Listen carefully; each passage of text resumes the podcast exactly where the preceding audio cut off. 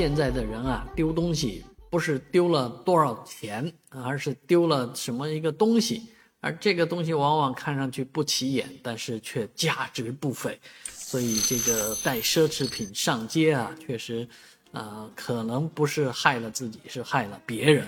啊，这位小姐呢，确实呃非常的知性啊，那带着手机 pad 啊，工作起来很忙。啊，那在这个下地铁的时候呢，顺随手就将自己带的小包包呢，就落在车上，落在了这个座位上。啊，这个包包很小啊，一个白色的，但是却是一款啊奢侈品，奢侈品的这个大牌子的这个包包，价值十多万，就这么一个包，凭什么是吧？啊，十多万的一个包包，价那掉了，赶紧报警啊！通过监控以后呢，找到了这个捡拾这位小姐姐啊皮包的人，而这位呃捡拾者是位老太啊。老太太说：“我看了一下，里面就两张银行卡，一个粉饼，没有任何的这个信息，所以找不到人。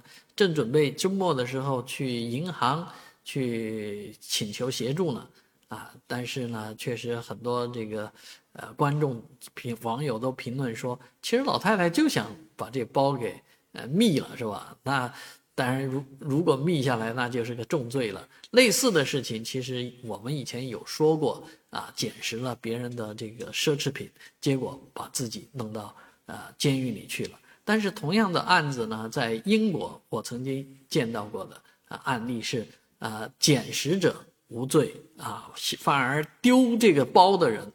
丢这个奢侈品的人被抓进去了，为什么呢？他诱导犯罪呀，所以这个思路可能真的啊，值得我们去借鉴和经常的讨论一下啊。像这样随意的把十这个十几万、几十万的东西就扔在公共场所的人，真的不应该判他刑吗？